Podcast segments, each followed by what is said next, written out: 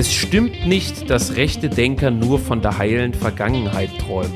Eine reaktionäre Bewegung kämpft für Menschenzucht und eine Elitenherrschaft. Und damit hallo und herzlich willkommen, liebe Zuhörer, zu einer neuen Episode von Rechts gelesen, dem rechten Kultur-, Literatur- und Szene-Podcast. Heute erneut mit meinem Kollegen Volker Zierke. Guten Abend, Volker. Hallo und mit unserem erneuten speziellen Gast, dem Lektor, Autor und heute auch US-Experten Nils Wegner. Auch dir einen guten Abend, Nils. Ja, moin, moin. Die Hypotaxe ist mal wieder in dem Haus. Ja, also kann zumindest bei YouTube später die Leute jetzt schon mal einen Daumen runter geben, während ich mir ein Bier aufmache. Ich wollte gerade sagen, Nils, du hast dich heute mit einem Bier präpariert. Das ist ja in unserer Sendung fast schon eine Premiere. Es gibt ja, ja diejenigen, die sich. Ja, es, es gibt ja diejenigen, die sich immer freuen, wenn man lange anstößt und darüber spricht, was man trinkt. Dann gibt es ja andere, die mögen das gar nicht. Äh, uns ist das natürlich vollkommen egal, das ist ja klar. Ähm, aber wir haben dich heute, lieber Nils, ähm, nicht nur zum Biertrinken eingeladen sondern äh, um über ein ganz spezielles Thema zu sprechen, nämlich ganz explizit dein neues Buch, beziehungsweise eins deiner beiden neuen Bücher. Eins davon erscheint im Jung Europa Verlag, unserem Verlag, und zwar in knapp einem Monat, etwas weniger, in ungefähr drei Wochen. Und äh, ja, es liegt natürlich nahe, mit dir heute über das Buch zu sprechen, aber auch über, ich denke, das eine oder andere Thema, ähm, das das Buch streift, vielleicht auch ein bisschen über das Thema US-Wahlkampf. Äh, das Thema Geheimtreffen ist ja aktuell auch ziemlich im Trend. Auf sowas äh, können wir gerne eingehen. Ähm, ich mache es mal ganz banal und schnöde und frage dich, worüber hast du eigentlich geschrieben und warum?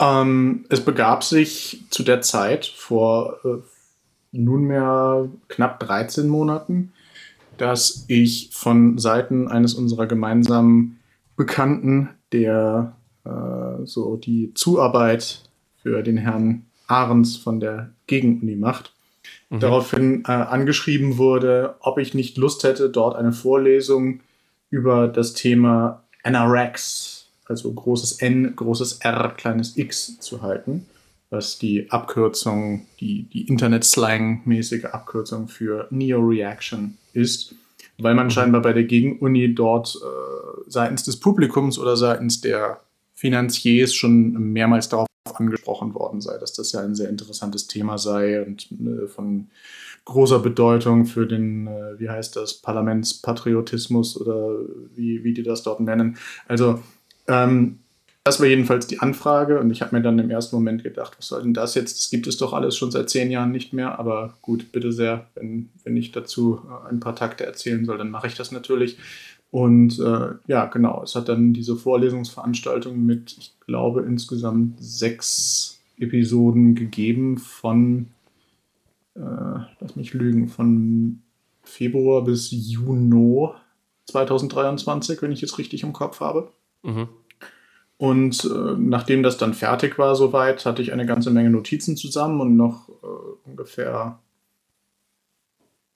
120 geöffnete äh, Tabs mit irgendwelchen Artikeln, äh, sowohl über das Ganze als auch von den verschiedenen Protagonisten, äh, die dieses Thema mehr oder weniger ersonnen und aufs Tapet gebracht haben und dachte mir, es wäre nun ein bisschen doof, das alles einfach irgendwo in die Mottenkiste zu legen und äh, habe dann begonnen, das aufzuarbeiten, aus meinen Notizen ganze Sätze und ganze Absätze zu machen und das alles ein bisschen neu zu gruppieren und das zu aktualisieren und dergleichen.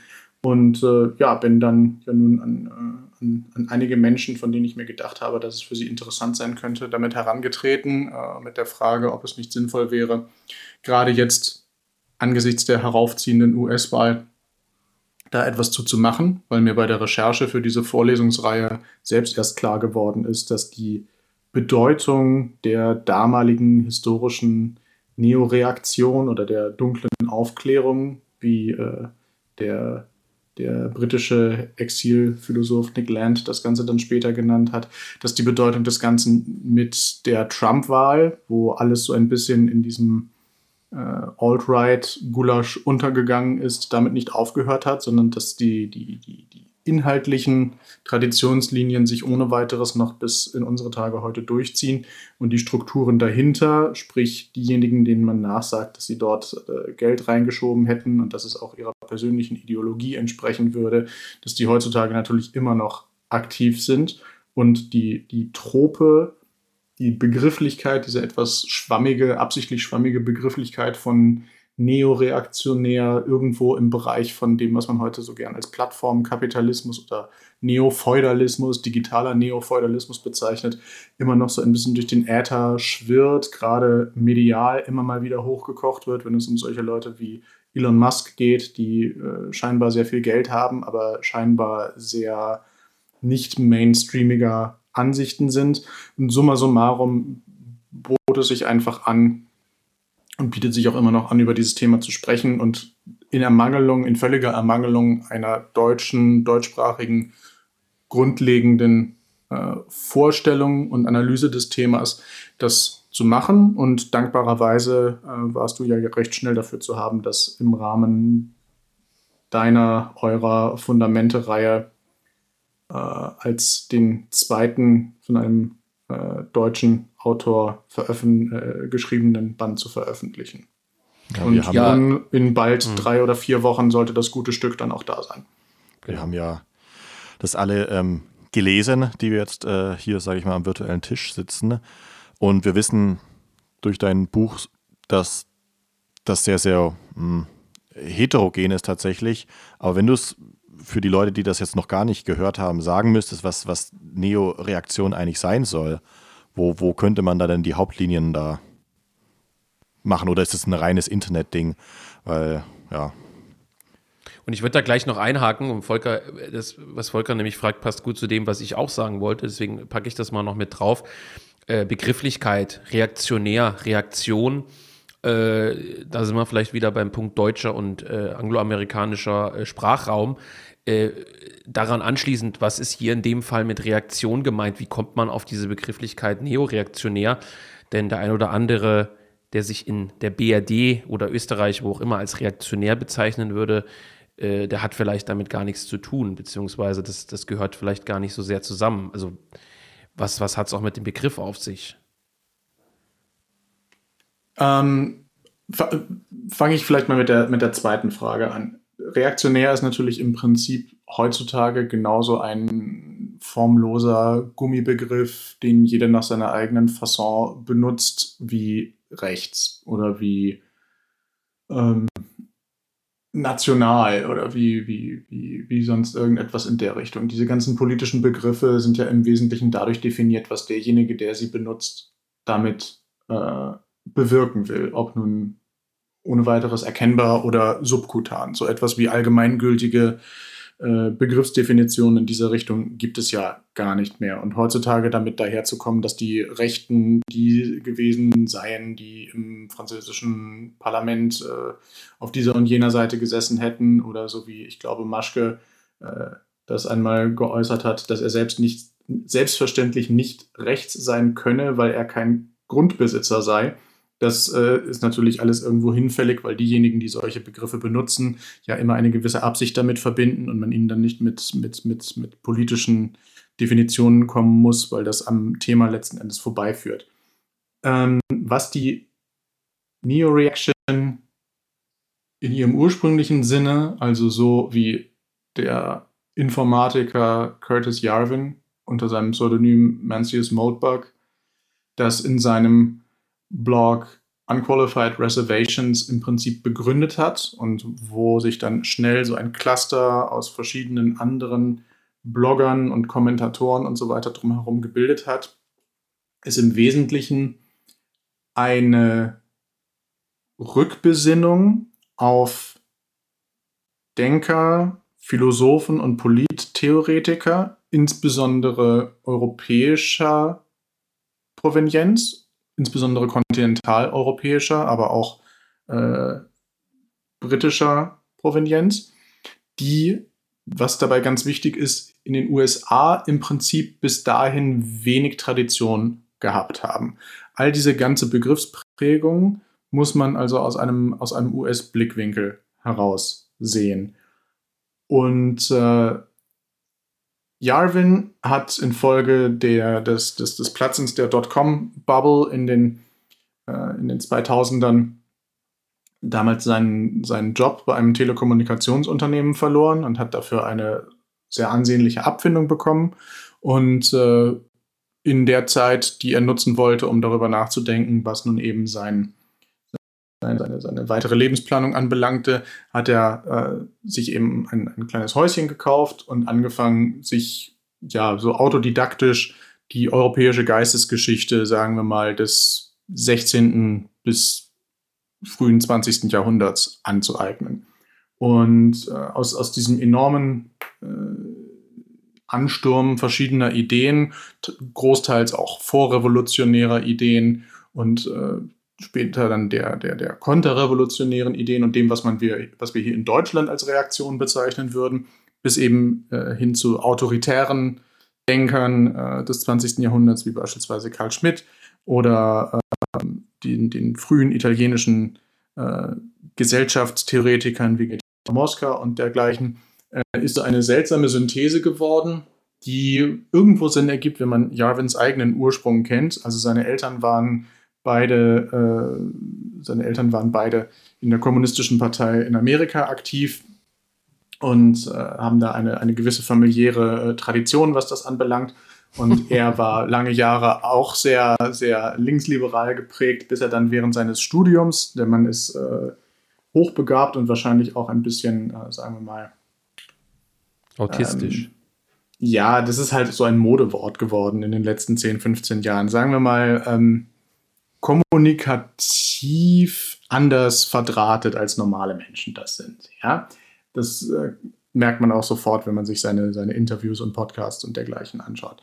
Jedenfalls ähm, hat, er, hat er dann äh, Mathematik studiert und äh, abgeschlossen, sehr, sehr früh, ich glaube mit 19 schon, und dann noch ein Informatikstudium draufgesattelt und ist äh, im Zuge der damals ja nun wirklich boomenden äh, New Technology-Welle äh, in Informatikerkreisen so ein bisschen von, von diesem linksliberalen La La Land-Mindset äh, runtergekommen und hat sich dann doch eher so in, in diesen etwas elitäreren Informatiker-Zirkeln wiedergefunden, die damals noch äh, im Usenet unterwegs waren, also dem, dem an, an die Universitäten angekoppelten äh, sozusagen kleinen Bruder vom Internet, das ja Anfang, Mitte der 1990er Jahre erst überhaupt für die Öffentlichkeit langsam zugänglich gemacht wurde.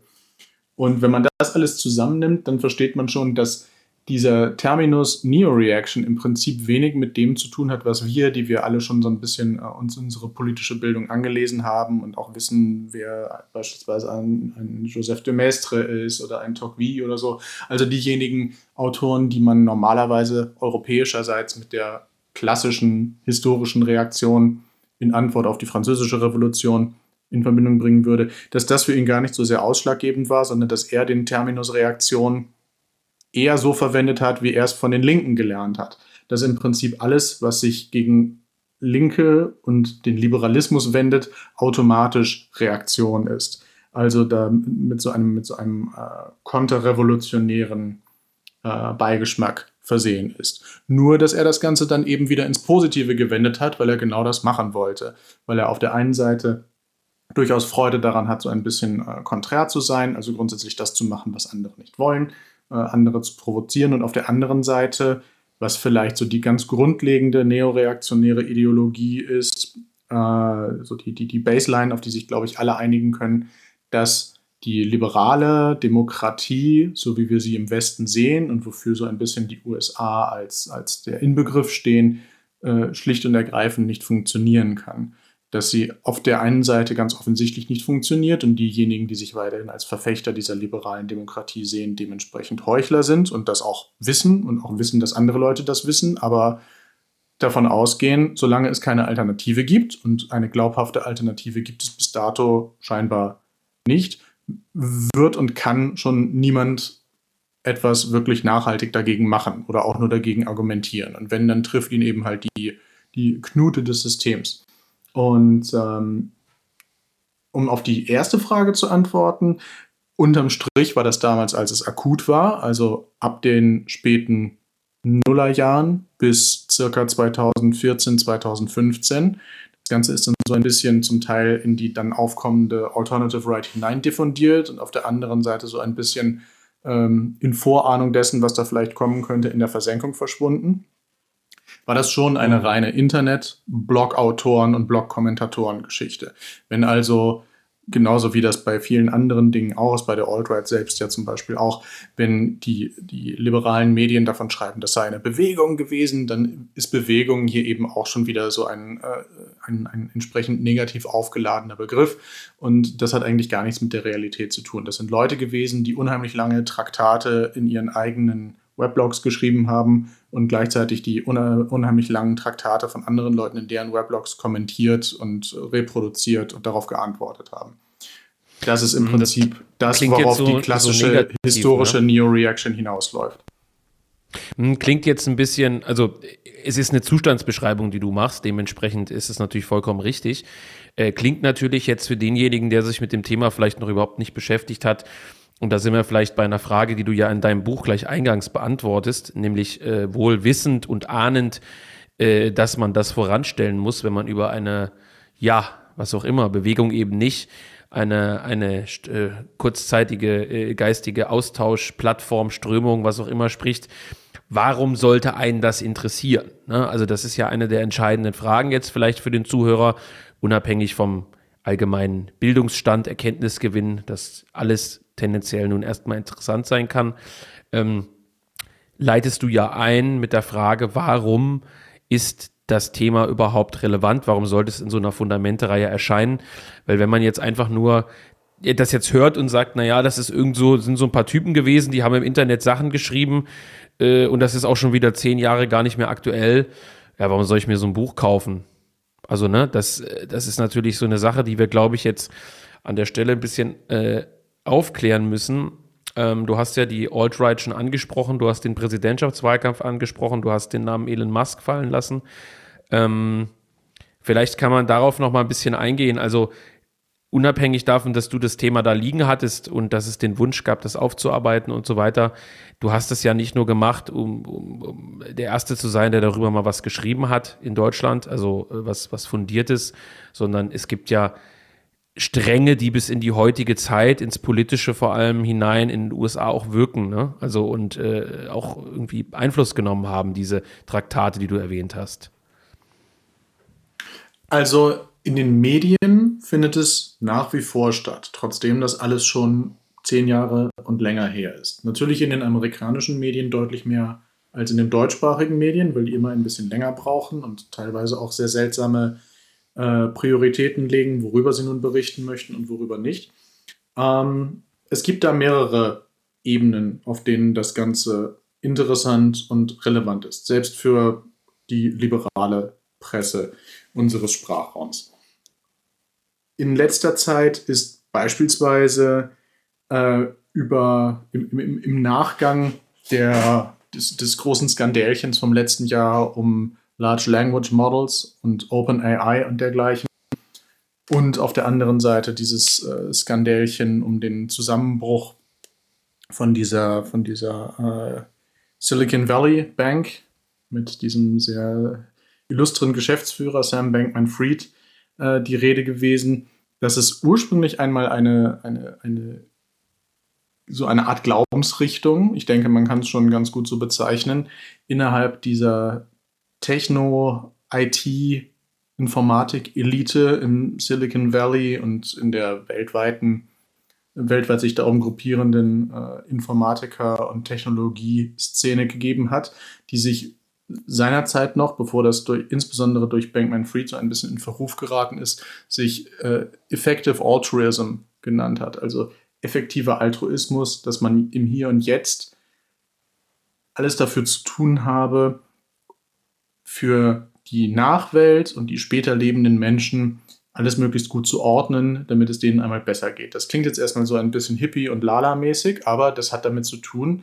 dass die sogenannte Californian Ideology, die einer, äh, einer ideengeschichtlichen Analyse aus den 90ern zufolge dort in diesen äh, Techno-Imperien vorherrscht, tatsächlich eine Art bizarre Melange aus dem Hippietum der späten 70er und dem äh, Yuppietum der 80er dann darstellt. Entsprechend verkoppelt mit einer sehr starken Technologiegläubigkeit. Also, dass man die Dinge, die man dort entwickelt und die man möglich macht, dazu einsetzen kann, um wirklich so etwas wie ja, ein, ein, ein neues äh, und sei es nur digitales Paradies auf Erden herbeizuführen.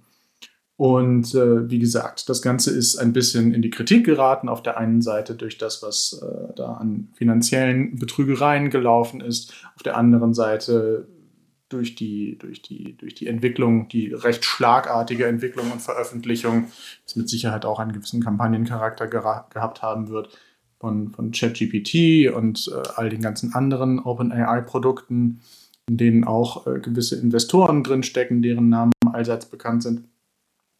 Elon Musk zum Beispiel auch, wenn ich das richtig im Kopf habe, vor allen Dingen aber Peter Thiel, zu dem wir später noch kommen werden. Und infolgedessen ist jetzt mittlerweile nicht mehr so viel von Effective Altruism, sondern von Effective Accelerationism die Rede. Also, dass man diese Entwicklung, die sowieso einmal angestoßen wurde und jetzt nicht mehr aufhaltbar sei, ähm, nicht, dass man, dass man ihr nicht in konservativer Art und Weise in den Weg treten und Halt rufen soll, sondern dass man eben halt, wie, wie, wie äh, jetzt wahrscheinlich der Kollege Sellner sagen würde, in Anlehnung an Evola, dass man den Tiger eben halt reiten muss und äh, versuchen muss, ihm irgendwie so eine Richtung zu geben, die zum Wohle aller und nicht so sehr zum, zum, zum Schlechten für alle ist.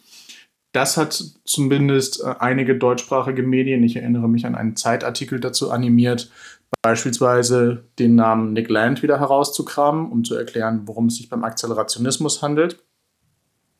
Und äh, dabei ist dann auch wieder die Sprache auf die Neoreaktion und auf Lands Formulierung äh, dieses, dieses ideengeschichtlichen Horizonts der dunklen Aufklärung gekommen, weil er damit eben äh, ja, hauptsächlich damit Anfang der 2010er Jahre, 2012, um ganz konkret zu sein, seinen berüchtigten Ruf begründet hat, der vorher im Wesentlichen darauf beschränkt war, dass er in den 90ern mit dem Aufkommen des Internets an so einer technopositivistisch, postmarxistisch, äh, situationistischen Künstler- und Forschergruppe an einer britischen Universität beteiligt war, er dann auch infolge eines gewissen Amphetaminkonsums einen Nervenzusammenbruch hatte und seinen Lebensmittelpunkt nach Shanghai verlegt hat.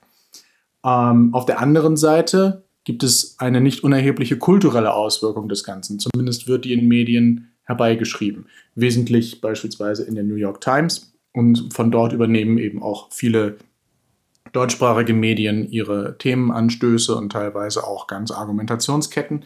Und äh, in New York ist seit einigen Jahren die, die, die, der, der, der, der, der kulturelle oder sagen wir mal gegenkulturelle Mikrokosmos, der äh, unter dem Begriff Dime Square firmiert, relativ groß, zumindest innerhalb so einer gewissen kleinen Künstlerbubble. Ähm, es berichten aber natürlich eben gerade die großen Medien bis hin zu New York Times gerne darüber, wenn es irgendwelche Skandelchen aufzukochen gibt, weil da auch nicht wenig Geld dahinter steckt teilweise. Und beim Dime Square handelt es sich eben um eine, eine kleine Künstlergruppe, relativ junger und relativ, äh, sagen wir mal, aus behütetem Hause kommender kreativer, wie man heutzutage wahrscheinlich sagen würde. Also Leute, die mhm. tatsächlich irgendwelche Kunstinstallationen machen, Leute, die Theaterstücke und Novellen schreiben, grüß dich Volker. Äh, aber eben auch Leute, die ganz viel podcasten. Und einer der bekanntesten Podcasts, wenn nicht der bekannteste Podcast aus, aus dieser kleinen Blase, nennt sich ähm, Red Scare, also äh, die, die, die rote Furcht in, in Anlehnung an äh, Joseph McCarthy und seine Kommunistenriecherei in den äh, 1950er Jahren, die man spätestens, wenn man den Film Oppenheimer gesehen hat, äh, kennen dürfte, auch wenn man deutlich später geboren ist. Wie wir heutzutage wissen oder wie man schon seit Jahrzehnten weiß, hat McCarthy entgegen anderslautender Gerüchte ja auch weitgehend recht mit seinen Verdächtigungen gehabt. Er hat sich bloß gegen die falsche Randgruppe gewandt. Und ähm, diese äh, Podcasterinnen, das sind zwei, die, die, die eine äh, hat äh, unter anderem armenische Wurzeln, deswegen werde ich ihren Namen jetzt auch bewusst nicht äh, mit, mit, dem, mit der englischen Aussprache aussprechen, weil wir hier äh, in, in durchaus in der Lage sind, Rachenlaute zu bilden. Die heißt äh, Anna Khachian und ihre Co-Moderatorin heißt äh, Daria Nekrasova und wird meistens nur Dasha genannt. Die eine ist eine, letztgenannte ist eine Schauspielerin und äh, selbst Regisseurin auch mittlerweile. Und die erstgenannte, die äh, hat äh, Geistesgeschichtliches studiert und kennt sich da ein bisschen mehr aus. Das ist so diejenige, die hauptsächlich für die Literaturanspielung im Podcast zuständig ist. Und gemeinsam äh, machen die beiden im Prinzip so etwas, was in der sogenannten Dirtbag Left äh, sich abspielt. Mhm. Also das, das sind im Prinzip Linke, ein bisschen so Wohlfühllinke. Wie gesagt, denen geht es jetzt nicht so ganz schlecht und die müssen jetzt nicht äh, in irgendwelchen Waschküchen arbeiten, um sich ihre, ihren täglichen äh, Lebensunterhalt finanzieren zu können. Aber äh, die nehmen halt kein Blatt vor den Mund und reden über, weiß ich nicht, über, über irgendwelche Modefragen, genauso wie über äh, Beziehungsfragen und Abtreibungen und Analverkehr, wie sie eben auch darüber reden, dass es unheimlich lästig sei, dass man in New York an jeder Straßenecke irgendwelche Geisteskranken trifft, also wirklich klinisch Geisteskranke die, äh, weil das ja diskriminierend wäre, nicht einfach in die Psychiatrie gesperrt werden und dass man in der, dass man nicht, nicht mehr mit der U-Bahn fahren könne, ohne von irgendwelchen Leuten äh, überfallen und im schlimmsten Fall abgestochen zu werden. Mhm. Das macht sie nun natürlich für, für ihren eigenen äh, linksliberalen Klüngel äh, hoch problematisch und auf der anderen Seite kann man mit sowas natürlich auch ganz hervorragend Publikum generieren und so funktioniert diese ganze Dimes Square Bubble ein bisschen. Ähm, da werden eben halt mal mehr, mal weniger bemühte, kontroverse Sachen gemacht und andere Leute, die sich nur so halb da drin sehen, die schreiben dann ganz erschüttert darüber, wie das denn sein könne, dass, äh, dass da zum Beispiel irgendwie in dem Podcast Alex Jones äh, auftritt oder dass die, dass die Moderatorinnen Fotos mit Alex Jones machen und dann wird das wieder gehypt und sie bekommen mehr Hörer und so funktioniert das eben. Nur, dass in Amerika eben halt ein bisschen mehr erlaubt ist als hierzulande. Ähm, ja, ich meine, wir können uns ja ungefähr vorstellen, das ist ja nun so ein, ein, ein Standard konservativen äh, Talking Point. Äh, man stelle sich mal vor, wir würden das machen oder so ähnlich. Und, äh, ja, so ist es da drüben eben auch ein bisschen, nur dass es mittlerweile dort innerhalb des bestehenden Rahmens des Sagbaren offensichtlich gerade für junge Leute auch für solche, die sich nicht gerade Gedanken darüber machen müssen, ihren von heute auf morgen ihren Lebensunterhalt komplett zu verlieren, durchaus möglich ist, sich recht weit aus dem Fenster zu lehnen und die das auch gerne möchten, weil es eben halt einen ganz starken Verdrängungswettbewerb dort gibt. Und in dieser ganzen Dime Square Bubble ist eben halt auch ein gewisser Curtis Yarvin, dessen Namen ich vorhin schon genannt habe, mehrfach mhm. gesichtet worden, weil er dort gute Bekannte hat. Er war selbst beispielsweise auch schon Podcast Gast bei, äh, beim besagten Red, äh, Red Scare Podcast und weil auf der anderen Seite der Investor Peter Thiel stets auf der Suche nach kontroversen und äh, außerhalb des üblichen Bezugsrahmens stehenden Projekten ist, die er mit großteils nicht wenig Geld unterstützen kann. Das geht mal mehr, mal weniger in die Hose, gerade in dieser ganzen Times Square Bubble, weil das, wie gesagt, alles äh, nichtsdestoweniger zumindest gefühlslinke junge Leute sind. Aber es sorgt auf jeden Fall dafür, dass die eben ihre Mittel haben, um ihr Ding zu machen. Und Thiel immer mal wieder in den Medien ist, was ihm, glaube ich, auch gar nicht so schlecht gefällt.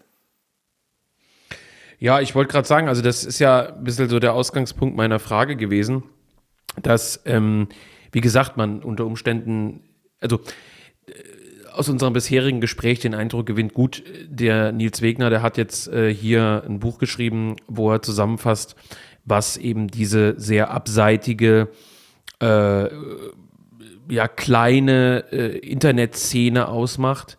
Und das ist ja auch so. Also du hast äh, aufgeschrieben, was diese ganz besondere man muss ja schon fast sagen, freigeistige äh, äh, neoreaktionäre Szene ausgemacht hat, was sie überhaupt schreibt, wo sie sich getummelt hat.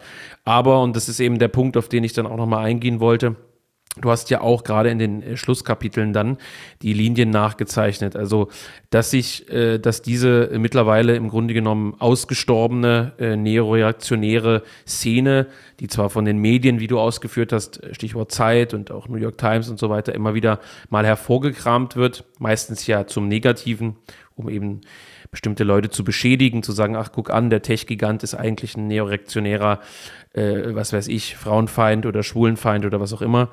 Ähm, dass ja trotzdem Verbindungslinien nicht nur personeller Natur, sondern auch Verbindungslinien, also äh, weltanschaulicher bzw. ideologischer Natur bis äh, heute äh, weiterführen. Äh, die Alternative Right hast du schon genannt, die auch teilweise beeinflusst war von der Neoreaktion oder wo Leute rübergewechselt sind, wenn man das mal so, so banal ausdrücken möchte.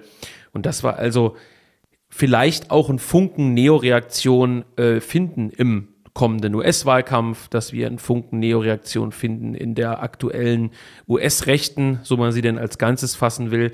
Und dass also sozusagen dieses Buch äh, zwar sehr grundsätzlich über diese mittlerweile mehr oder minder ausgestorbene Bewegung berichtet, aber eben auch diesen Sprung wagt. Wir haben das ja auch, glaube ich, im Klappentext oder so, irgendwo haben wir das mit reingenommen, in die realpolitische, schreckliches Wort, aber realpolitische Jetztzeit, um eben zu zeigen, wie auch solche Traktate, solche Ideen äh, sich weiterspinnen und eventuell äh, eben dann auch in der, in der ich nenne es jetzt mal US-amerikanischen Tagespolitik oder zumindest in den Thinktanks und den ganzen äh, ja, Lobbyorganisationen, die ja dort noch viel zahlreicher, größer und einflussreicher sind als ähm, bei uns. Ich sagte das Stichwort Geheimtreffen. Bei uns gibt es ein paar Leute, die sich in Potsdam zusammensetzen. Dort ist das äh, gang und gäbe, äh, dass es, äh, dass eben äh, rechte oder ja, konservative, was auch immer, Lobbyorganisationen äh, den Ton angeben in der Politik.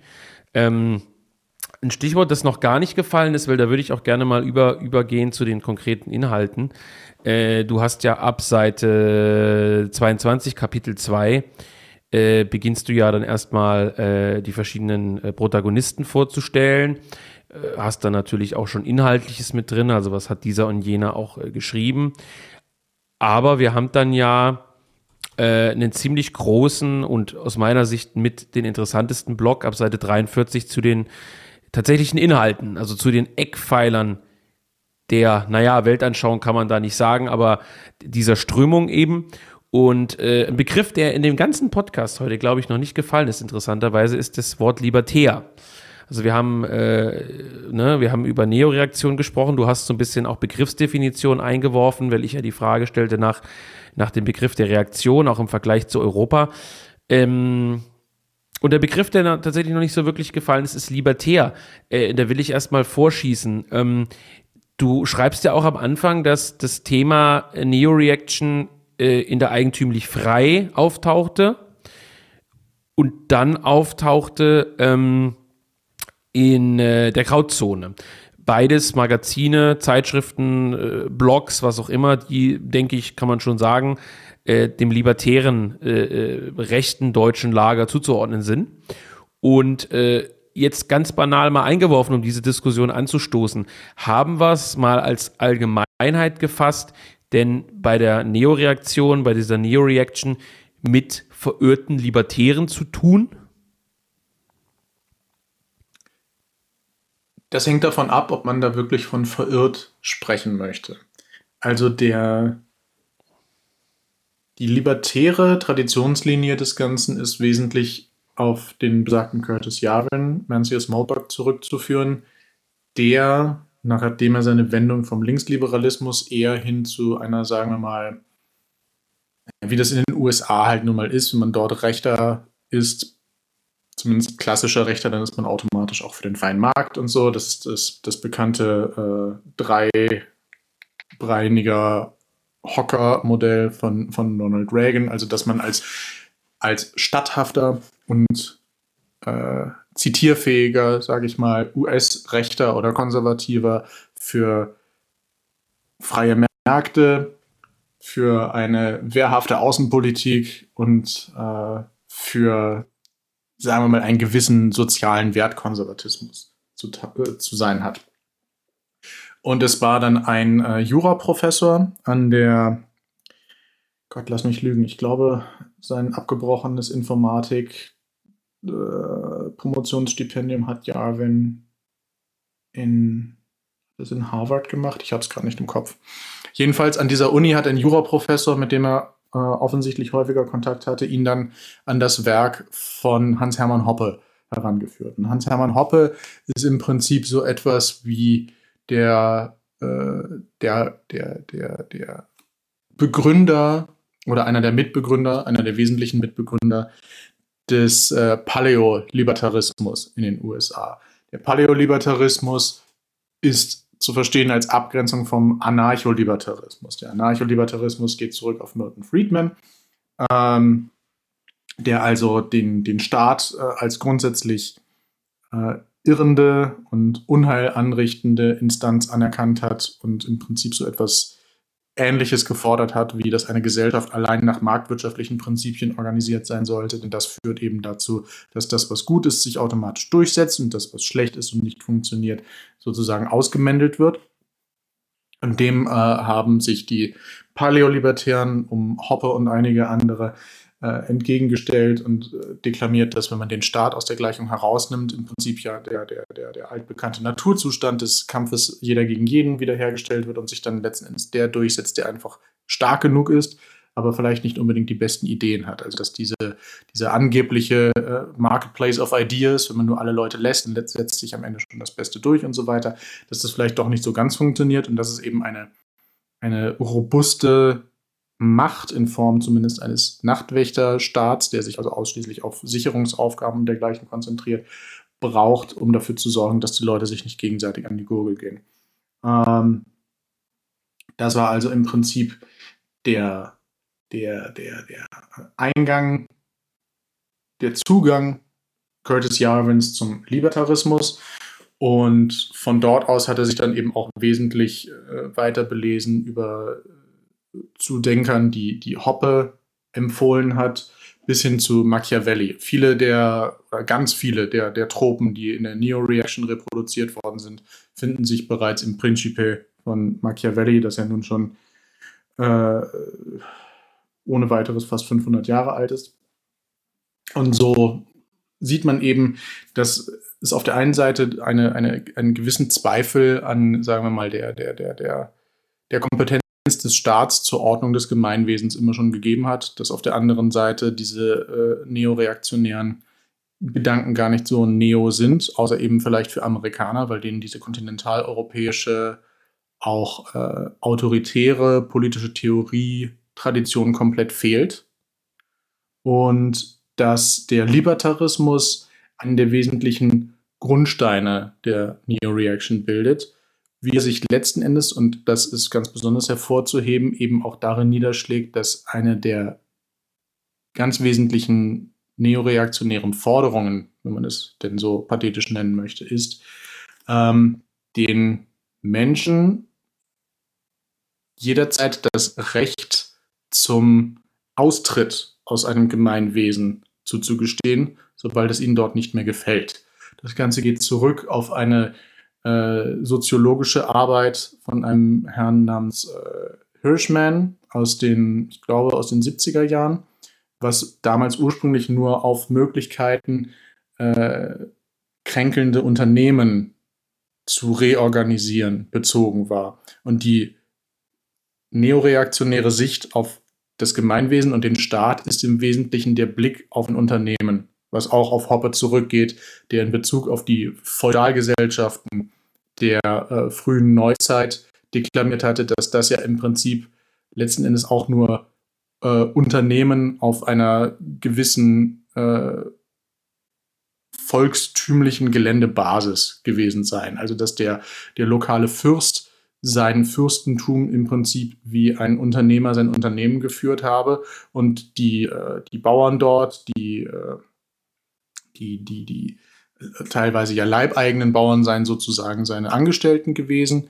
und seine Sorge, da im Feudalwesen in, Gener äh, in, in Dynastien gedacht äh, wurde, sei eben diejenige gewesen, die ihm anvertrauten Menschen möglichst zufriedenzustellen, damit die wiederum gut arbeiten und für ihn und seine Sippe äh, die entsprechenden Dienste vollbringen. So haben am Ende alle was davon. Und wenn man eben in Generationen denkt, weil ein solches, äh, ein, ein, solches Fürstentum ja innerhalb der Familie weitervererbt wird, dann ist es auch viel nachhaltiger als bei Politikern, die über ihre eigenen Legislaturperioden nicht hinausdenken würden.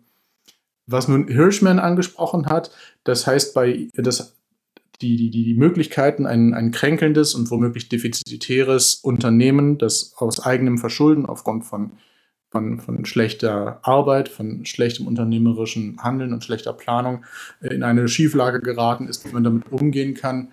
Dafür mhm. schlägt Hirschman drei Optionen vor, nämlich Exit, Voice und Loyalty. Das heißt, der jeweilige Angestellte, quasi der Angehörige eines Gemeinwesens, eines Staates, kann sich dazu zu der, zu der Misswirtschaft seiner, äh, seiner Bosse positionieren, indem er entweder, das wäre Loyalty, feststellt, dass etwas schief läuft, aber äh, eben einfach versucht, das Beste daraus zu machen und darauf vertraut, dass man mit der Zeit schon wieder aus dieser Schieflage rauskommen wird. Voice wäre eben äh, seinen Protest zu verkünden oder auf einer etwas äh, niederschwelligeren Ebene Verbesserungsvorschläge zu machen, im Prinzip das zu tun, was wir wahrscheinlich so als demokratische Teilhabe oder mit einem ähnlichen äh, leeren Wortgebilde bezeichnen würden. Und dann ist da eben noch der Exit, der im Speziellen für das neoreaktionäre Denken von Bedeutung ist, dass man als Angestellter, wenn man jetzt nicht gerade aus politischen Gründen irgendwie verbrannt ist und dankbar genug dafür zu sein hat, überhaupt eine Anstellung gefunden zu haben und so weiter, also dass man in einer solchen idealisierten Marktgesellschaft, ähm, wenn es einem im alten Unternehmen nicht passt, einfach kündigt und sich einen neuen Arbeitgeber sucht. Und tatsächlich hat zumindest Curtis Yarvin das Ganze so weit auf die Spitze getrieben, dass ihm als Idealbild ein sogenannter Patch, ein, ein sogenanntes Patchwork-System nach dem Vorbild des äh, mitteleuropäischen Fürstentümer-Flickenteppichs äh, von Anno Dunnemal vorgeschwebt hat, wo im Prinzip jeder sich zu jedem Zeitpunkt sein eigenes Gemeinwesen, seinen eigenen Staat, wenn man es denn noch so nennen möchte, aussuchen kann. Und wenn es einem hier nicht mehr passt, in äh, ich weiß nicht, ob sich noch jemand an die alten Wahlwerbespots der anarchistischen Pogo-Partei erinnert, mit dem Vorschlag, Deutschland zu balkanisieren. Wenn es, wenn es einem halt hier im Walderlebnisparadies nicht mehr passt, weil man da die ganze Zeit auf die Omme bekommt, dann äh, verkündet man eben halt seinen persönlichen Exit und geht rüber in den Partybereich, wo die Punks mit den Skins zusammen saufen und macht sich ein Bier auf, so um es mal ganz platt auszudrücken. Das ist die libertäre Form des Ganzen. Es gibt also im Prinzip kein Gemeinwesen mehr, dem man sich wirklich, äh, sagen wir mal, äh, durch Blut und Boden zugehörig zu fühlen hätte, sondern jeder mhm. kann sich jederzeit selbst aussuchen, wozu er gehören möchte. Und wenn er feststellt, dass er sich da schlecht entschieden hat, dann kann man das auch ganz schnell wieder rückgängig machen. Das ist im Prinzip so der, der, der libertäre Wesenskern des Ganzen fußt also sehr stark auf diesem äh, äh, herausgehobenen Form des Individuums, äh, was man aus dem ja, angelsächsischen Raum ohnehin äh, kennt. Also denen ist sehr wahrscheinlich diese, ich sag's mal, vor allem auch äh, europäische und deutsche Staatstradition natürlich relativ fremd. Ja? ähm, per se schon. Man muss dazu natürlich aber auch sagen, dass das Ganze ja nun aus einer, aus der Anerkenntnis gewachsen ist, dass die liberale Demokratie, so wie sie insbesondere in den USA vorherrscht, aber von der die europäischen liberalen Demokratien sich das natürlich abgeschaut haben, im Prinzip so ein hochdefizitäres Unternehmen ist, ja, jetzt mal neoreaktionär betrachtet, und man dem im Prinzip halt einfach Alternativen an die Seite stellen muss, sodass die dann unter sich auskämpfen können, wer besser ist. Und wenn man den Menschen Aber das würde ja Freiheit lässt, Lichtschlag auch sagen.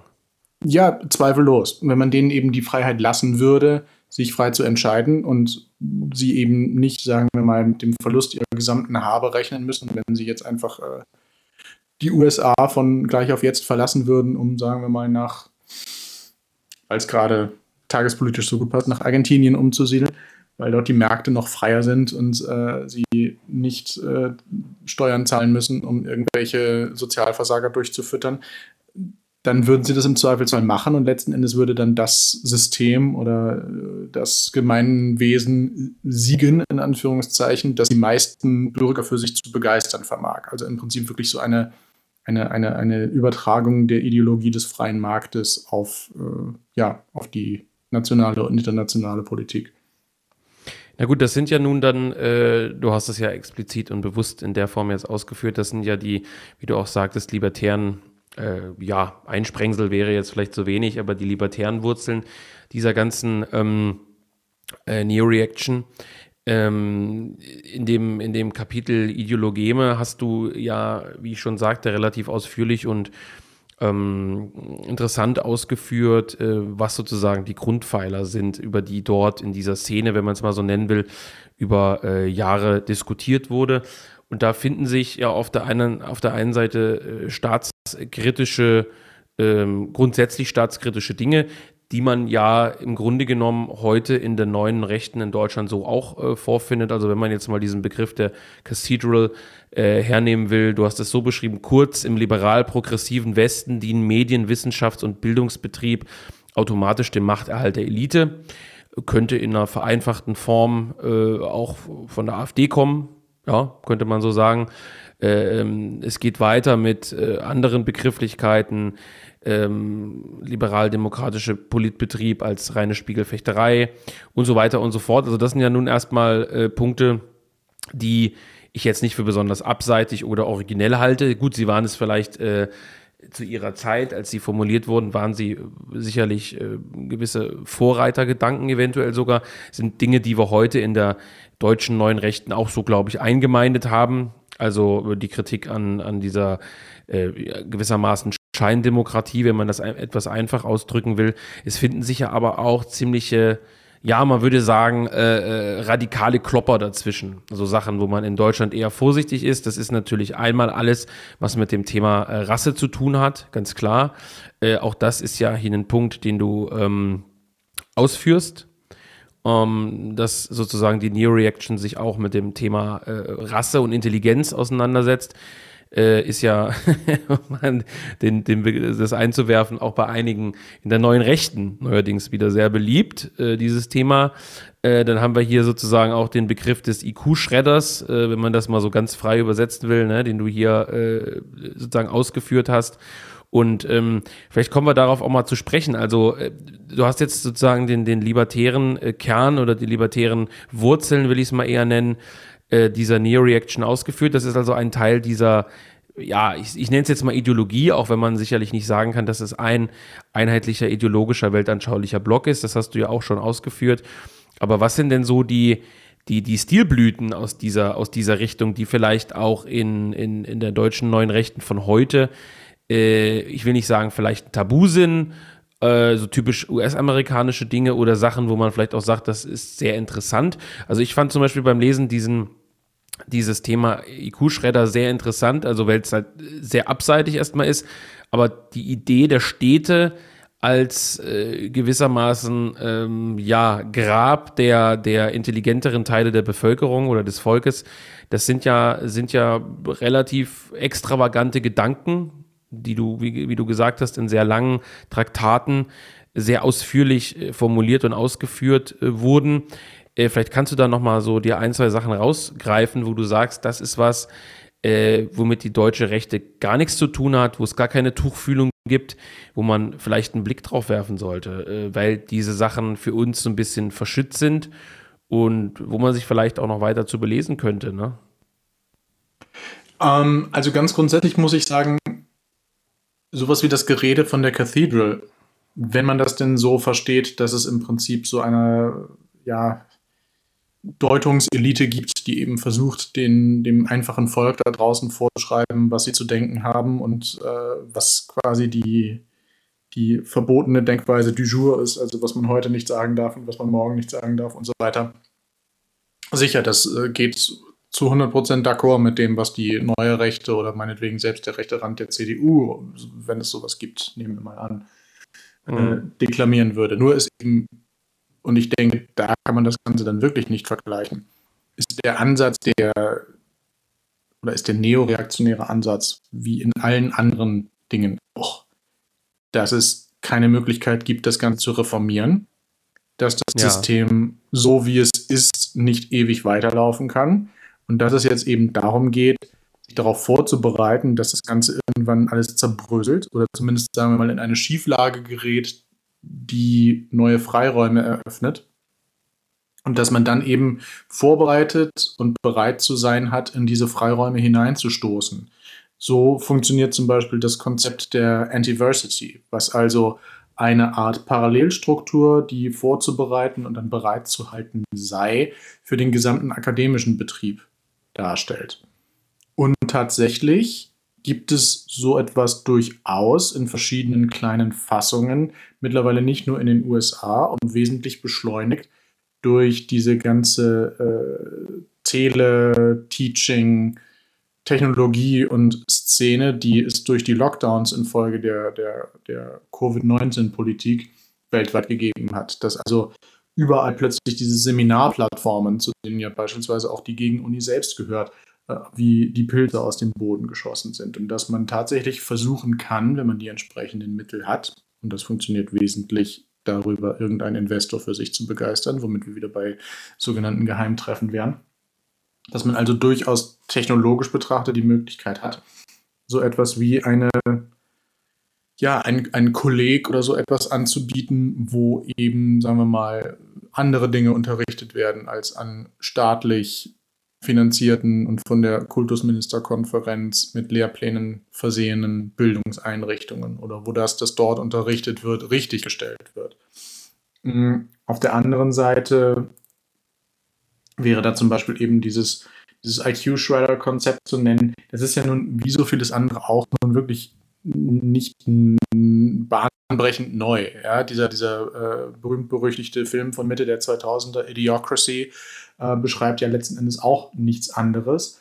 Aber die Neo-Reaction hat sich eben seinerzeit wesentlich dadurch herausgehoben, dass es auf einem sehr gehobenen durchaus akademischen, aber auch für Normalsterbliche in Anführungszeichen nicht unverständlichen Niveau geschrieben war und dass es eben die Möglichkeit gab, als Diskutant und, und Kommentator und Autor selbst daran teilzuhaben. Deswegen das eben auch zu so einer Art Social Media Phänomen vor dem Aufkommen von was wir heutzutage als Social Media bezeichnen, geworden ist. Es kommt ja nicht von ungefähr, dass der Zuspruch zu dem Ganzen wesentlich nachgelassen hat, nachdem solche Plattformen wie Facebook und dergleichen ans Netz gegangen sind und es plötzlich noch viel niederschwelliger möglich war, äh, über alles und jeden ausschweifend zu diskutieren, ohne sich eben äh, die, die Mühe machen zu müssen, ein eigenes Blog und so weiter aufsetzen zu müssen. Wenn man aber jetzt diese Ideologie mal anschaut und sich vielleicht noch ein bisschen weitergehend mit der Neo-Reaction und insbesondere dem, was Curtis Yarvin alles an sogenannten Memen, also den, diesen ganzen Begriffen, die ihre eigene, die ihrer ursprünglichen Bedeutung entkleidet worden sind und zu seiner Art ähm, vielseitig adaptierbarem äh, Signifikanten geworden sind. Wenn man sich damit beschäftigt, stellt man fest, dass im Prinzip mit Sicherheit die Hälfte all dieser ganzen englischsprachigen alternativpolitischen Begrifflichkeiten, die wir heute schon benutzen, als ob wir damit aufgewachsen wären, obwohl sie eigentlich wesentlich erst im Zuge des Trump-Wahlkampfs und durch die, durch die, durch die Alt-Right-Medienpräsenz 2015 und 2016 so wirklich in internationalen, in globalen Umlauf gekommen sind, dass die zum größten Teil tatsächlich auf die äh, neoreaktionäre Blogosphäre zurückgehen.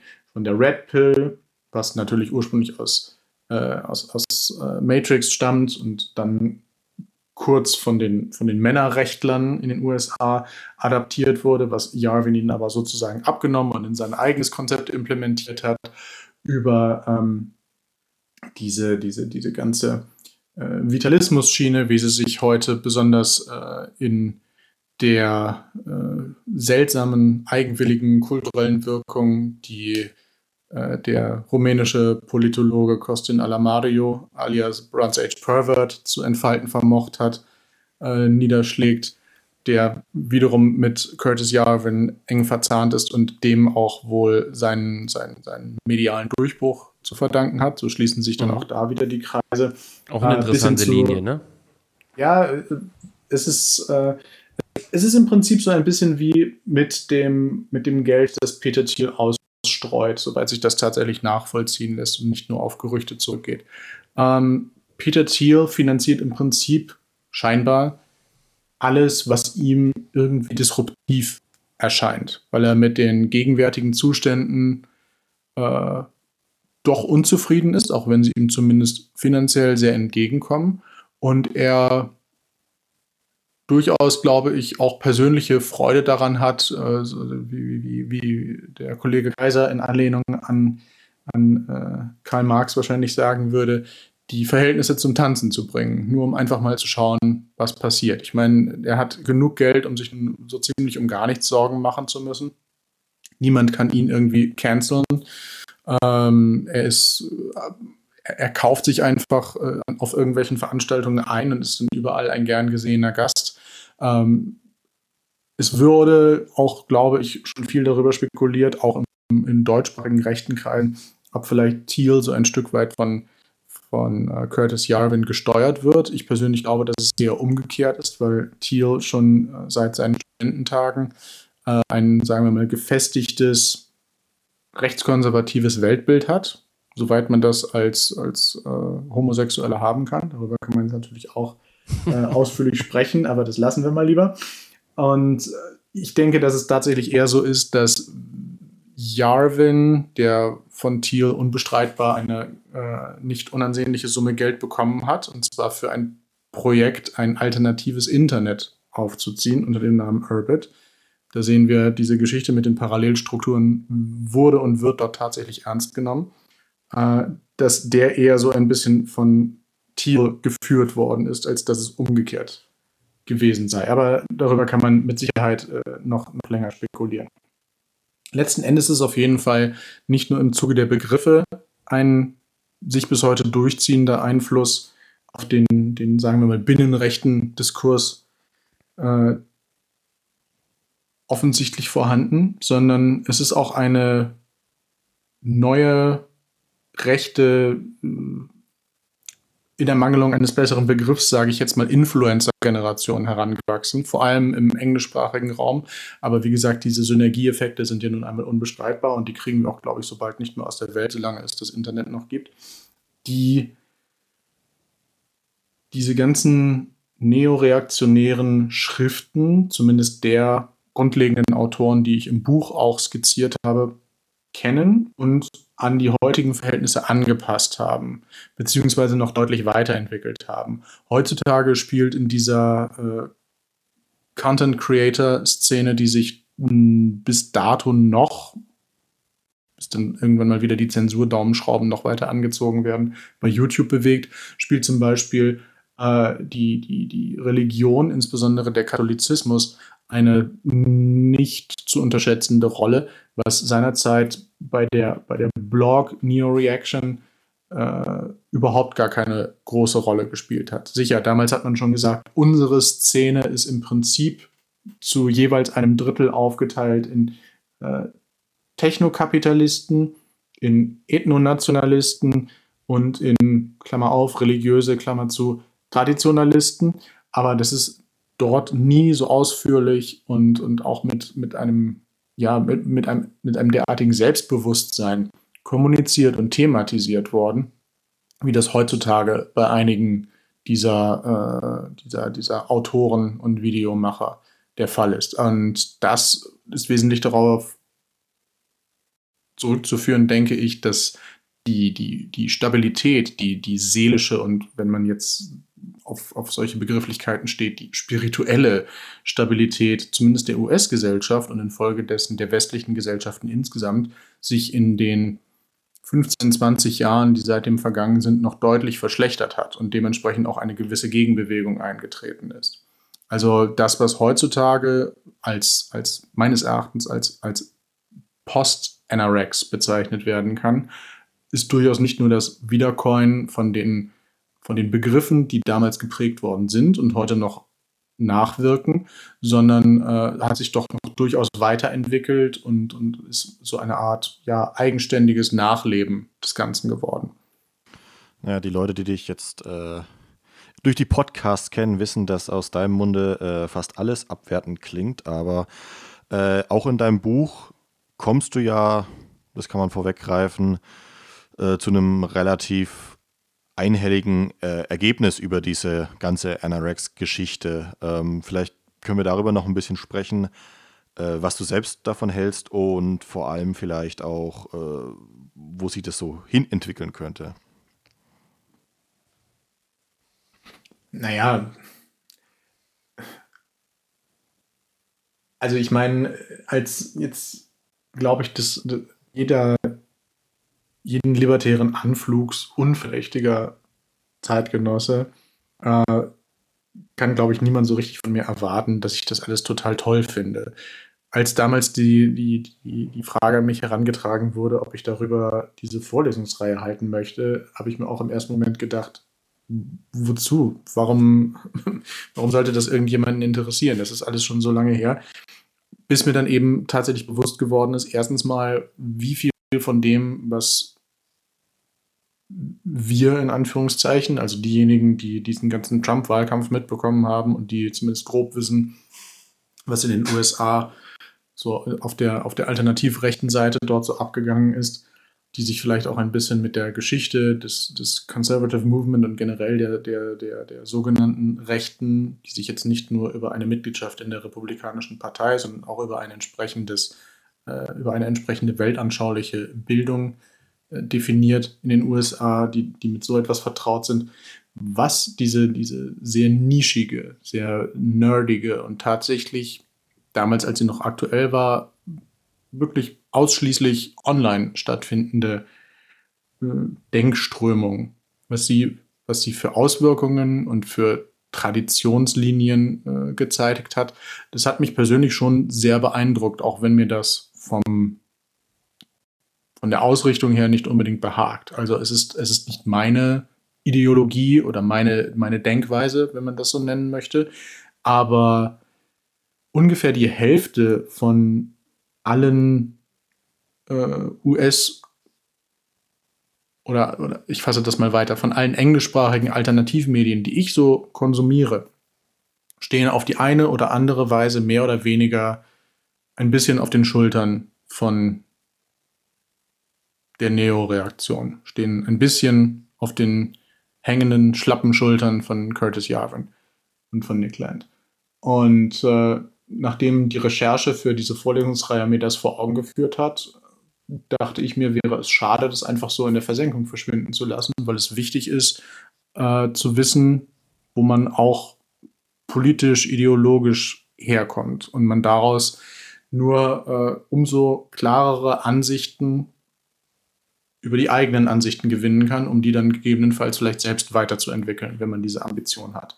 Eben beispielsweise nicht dabei stehen zu bleiben, irgendwo einen, einen, einen Reformbedarf zu sehen, sondern eben, sagen wir mal, die, die, bis auf die Strukturen, die Grundstrukturen zurückzugehen und darüber nachzudenken, ob das alles nun wirklich mit ein bisschen neuer Tönche getan ist und äh, welche Rolle insbesondere, das ist, denke ich, auch für, für die Geschichte und auch für den heutigen Stand äh, neoreaktionären oder angeblich neoreaktionären Denkens sehr wichtig, welche Rolle unabhängiges Kapital dabei spielt. Denn wie gesagt, solche Leute wie Thiel und Musk sind ein bisschen unberechenbar für, um mal neoreaktionär zu bleiben, die Cathedral, weil sie eben zumindest angeblich das äh, sogenannte Fuck you Money haben, dass sie sich nicht darum kümmern müssen, was andere Menschen von ihnen halten und dass sie eben einfach ihr Ding machen. Im Buch lege ich dann noch kurz da, weswegen das öfters mal eher Illusion ist oder eher halt ein, ein, ein, ein, gewisser Ruf, der ihnen von den Medien zugeschrieben wird und vielleicht nicht so unbedingt ganz der Realität entspricht. Aber nichtsdestoweniger zeichnet sich da doch ein gewisses Muster ab, was ich äh, durchaus auch bei der deutschsprachigen Rechten sehe, nämlich die Sehnsucht die teilweise uneingestandene Sehnsucht, weil man gerne behauptet, man sei ganz unabhängig und man würde sich sowieso um nichts scheren, Menefrego und so weiter und so fort. Äh, aber auf der anderen Seite möchte man ja dann doch irgendwo seine Arbeit machen und das nicht umsonst machen, während man nebenbei noch zwei oder drei Jobs äh, haben muss, um die Familie durchzufüttern und gleichzeitig ständig von irgendwelchen Kündigungen bedroht ist, sondern man würde im Prinzip ja gern das, was man, was man gerne macht, und was man für notwendig und auch sinnvoll erachtet, irgendwo zum Lebensunterhalt machen, soweit man das kann. Um, und unter den gegenwärtigen Umständen ist es eben schlecht möglich, sofern man nicht einen, einen Gönner, einen Mäzen oder einen, äh, wie die Amerikaner sagen, einen Angel Investor dafür hat. Und äh, Peter Thiel hat sich eben, soweit sich eruieren lässt, als ein solcher hervorgetan und tut das auch noch immer, auch wenn er das einigermaßen wahllos tut, von klassisch liberalen Projekten hin äh, zu eben solchen, solchen, sagen wir mal, doch sehr abseitigen, äh, die tatsächlich schon in eine sehr rechtskonservative Richtung gehen, ebenso wie beispielsweise auch jungen Highschool-Absolventen, also Abiturienten, ein, ein Programm anzubieten, äh, wo sie quasi Geld auf ein, auf ein Treuhandkonto überwiesen bekommen als Gegenleistung dafür, dass sie nicht studieren gehen, sondern eine Ausbildung machen, weil äh, Thiel eben auch der Ansicht ist, dass die Leute an den Unis nur mehr beigebracht bekommen, sich ihre Genitalien abschneiden zu lassen und äh, äh ein, ein, ein bedingungsloses Grundeinkommen zu verlangen. Diese Fragen, die damals bei den Gegenuni-Vorlesungen dann das Publikum gestellt hat, äh, wo es darum ging, wie ich die Einflüsse äh, der Neoreaktion auf den Parlamentspatriotismus oder sowas beurteilen würde. Das hat natürlich nichts mit der Wirklichkeit zu tun. Ja, sicherlich wünscht man sich das als Rechter irgendwie, dass, dass immer halt so die, die, die, die, die, die eigenen Meme dann in der großen Politik auftauchen. Aber wie wir ja nun aus Erfahrung wissen, ist das in aller Regel entweder gar nicht der Fall, sondern scheint nur so, oder wird eben halt äh, im Zuge der, der, der Wechsel- oder Jungwählerakquise betrieben und findet dann spätestens nach der Wahl nicht mehr statt. Äh, da geht es dann schon eher darum, diesen, diese, dieses äh, Syndrom des Argyism beispielsweise also auf Teufel komm raus, nach Etablierten zu suchen, die vielleicht mal irgendwie einen Ton von sich gegeben haben, worauf man ihnen ankreiden könnte. Insgeheim äh, mit beiden Augen ganz fest zugekniffen auf unserer Seite, wer auch immer das uns sein soll, zu stehen, äh, dass das etwas zu hinterfragen wäre und man sich stattdessen darauf konzentriert, äh, ja, wie man, wie man solche Geheimtreffen etwas clandestiner organisiert, anstatt jeden, äh, jeden noch so deprominenten vielleicht mal versehentlich etwas gesagt hat, was ein bisschen nach, keine Ahnung, junge Freiheit klingt oder so, gleich in sämtlichen sozialen Medien als unser neues Aushängeschild auszuwälzen. Das sind, glaube ich, so einige der Lehren äh, zusammen mit den entsprechenden Ideologien und den Lehren über das Zusammenwirken von Medien, Politik und äh, auch dem Wirtschaftsbetrieb, die man aus der Neo-Reaction, sowohl der historischen als auch das, worin sie sich bis heute entwickelt hat, herausziehen kann. Abgesehen natürlich von der allergrundlegendsten Einsicht, die selbst die libertären Allüren eines Curtis Yarvin irgendwo in ihre Schranken verwiesen hat, dass Politik letzten Endes eben halt trotz aller blumigen Umschreibungen und all des ganzen Hippietums oder Neo-Hippietums, das sich auch heute noch darum windet, äh, ja, ein, ein Spiel oder teilweise auch ein Kampf mit recht harten Bandagen um das Erlangen und danach das Festhalten der Macht ist. Und ich glaube, dass das das Wesentliche ist, was die Neo-Reaction äh, von den teilweise libertären, den teilweise postmarxistischen Wurzeln ihrer Gründerväter abhebt. Diese Erkenntnis, dass es letzten Endes um Machtdynamiken geht, ganz wesentlich, und dass sie damit etwas zurück in den politischen Diskurs gebracht hat, zumindest auf der US-Rechten, was dort jahrzehntelang nicht mehr stattgefunden hat und was äh, dringend einmal aufgefrischt werden musste. Ist aus meiner Sicht äh, auch in der Hinsicht ein schönes Schlusswort, lieber Nils, weil, äh, das darf man ja verraten, ich glaube, Volker hat es ja ähm, auch angedeutet, ähm, du ja, darf man sagen, im Buch einen ich will nicht sagen, vergleichsweise negatives Urteil fällst am Ende über die Neo-Reaction, aber zumindest ihre, ihre Zukunftsfähigkeit, also gewisser Gedanken und so weiter, ähm, sehr in Frage stellst und jetzt aber nochmal auf eine andere Art und Weise auch ausgeführt hast, inwiefern eben doch gewisse Gedanken aus dieser Neo-Reaction auch für uns interessant sein können und ähm, wie man das eventuell nutzbar machen kann. Äh, wir sind äh, interessanterweise, wir kommen ja immer ins Plaudern schon äh, weit über eine Stunde wieder. Ähm, ich denke, also vielleicht mal andersrum aufgezogen. Ich bin jemand, der sich A mit der US-Rechten überhaupt gar nicht auskennt, also wirklich überhaupt gar nicht äh, und dafür bisher auch nie irgendein Interesse hatte. Deswegen hatte ich mir vor der Lektüre des äh, endgültigen Manuskripts, als du es fertig hattest und eingesendet hast, gedacht, hm, mal schauen, ob das bei mir verfängt. Muss es ja nicht zwingend, weil es gibt eben verschiedene Leser, es gibt Leute, die interessieren eben auch Sachen, die mich nicht interessieren als Verleger. Auch wenn ich natürlich am liebsten das verlege, was ich auch selber gut finde und was mich interessiert, ganz klar. Ähm, äh, mir hat das Buch aber dennoch extrem gut gefallen. Auch Volker, ich glaube, das darf ich äh, vorwegnehmen. Äh, du warst auch ziemlich begeistert davon. Also ich fand es einfach interessant. Also es ist ja relativ äh, kurz, es hat 120 Seiten, davon sind ein paar Seiten auch Endnoten. Ähm, wie es halt bei uns in dieser Fundamente-Reihe üblich ist. Es ist ein kurzer, knackiger Abriss über das Thema. Äh, ich bin, habe es aber in einem Ritt durchgelesen, also äh, und muss sagen, es hat, hat Lust auf mehr gemacht. Mich hat das interessiert, obwohl ich, wie gesagt, sonst kein großes Interesse habe für äh, diesen ganzen angloamerikanischen Raum, sage ich mal.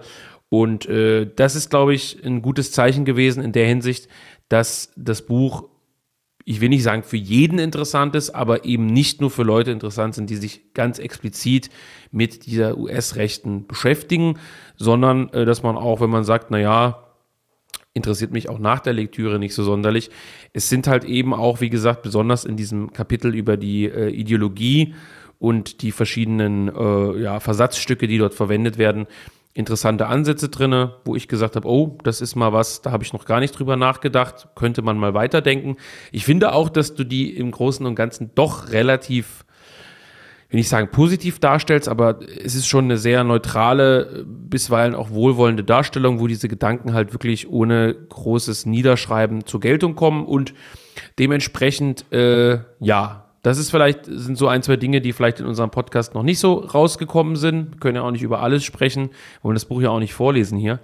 Ähm, dementsprechend, wer Lust bekommen hat, äh, das neue Buch von Nils Wegner käuflich zu erwerben. Es kann jetzt vorbestellt werden auf unserer Internetseite jungeuropa.de. Es kostet äh, 14 Euro, umfasst 120 Seiten, ist gebunden ist natürlich vom Look her, wie man sagen würde, äh, angepasst an die Fundamente-Reihe. Es ist Band 6. Wer von der Fundamente-Reihe noch gar nichts gehört hat oder erst ein oder zwei Titel hat, wir haben auch ein sehr schönes Angebot aktuell auf der Internetseite bis zum Erscheinungstermin von Wegners Buch. Danach ist das Angebot gestrichen. Da kriegt man also die ersten fünf Fundamentebände zum Preis der ersten fünf Fundamentebände, kriegt aber den Weg dann noch oben drauf. Ja, in diesem Sinne mal wieder ein schönes, sehr detailreiches, langes Gespräch. Vielen Wenn Dank an euch beide. Vielen einfallen Dank. darf. Bitte, bitte, fall ein, Nils. Nachdem ja nun schon öfter mal äh, diese Geheimtreffen-Geschichte und das, was da jetzt gerade in den Medien wieder an Hodgepodge serviert wird, ja. als augenzwinkernde Anspielung aufs Tapet gebracht worden ist, es wird ja jetzt ohne weiteres wieder akut werden und ist es ja latent sowieso immer. Wer noch einmal nachvollziehen möchte, wie das normalerweise in westlichen Gesellschaften gemacht wird, damit, dass man eine grundsätzlich, sagen wir mal, systemkritische, aber in Neo-Reaction-Bereich nicht unbedingt oppositionelle, weil antiaktivistische Strömung durch das Bereitstellen einer ähnliches aussagenden, aber system stützenden Pseudo-Opposition für sich zu vereinnahmen und die, die ausgebüxten Schäfchen wieder zurück ins Gehege zu leiten versucht. Ja, der kann das in diesem Buch auch sehr eindrucksvoll nachlesen. Und äh, ich glaube, dass es auch bitter nötig ist, sich das klarzumachen, nachdem ich während des Schreibens festgestellt habe, dass die nicht ganz unerfolgreiche Variante, die aufmüpfig gewordenen Klammer auf, religiösen, Klammer zu, Traditionalisten wieder zurück in den Schoß der liberalen Gesellschaft zu führen, durch die Bereitstellung der äh, etwas seltsamen US-kampfkatholischen Bildungsbürgerbewegung des Postliberalismus, daher kommt dieser Begriff nämlich ursprünglich, dass das schon so weite Kreise gezogen hat, dass es darüber einen eigenen, durchaus nicht negativen Sezessionsartikel gegeben hat, glaube ich, ist es ganz sinnvoll, sowohl für Ethnonationalisten als auch für Technokapitalisten als auch für Traditionalisten, äh, sich das noch einmal genau anzuschauen und wieder einmal zurück ins Gedächtnis zu rufen, dass durchaus nicht alles Gold ist, was glänzt und dass durchaus nicht alles politisch ist, was irgendwie so klingt, als könnte man damit so dringend notwendigen, sehr sanften und einfühlsamen Reformen unserer ja doch eigentlich sehr geliebten pluralen Demokratie herbeiführen. Ja, Nils, dann vielen Dank für dieses schöne Schlusswort. Ähm, das zweite. Das zweite. Wir hören uns bald wieder. Mach's gut, auf bald. Bis dann. Ah, jo, bis dann.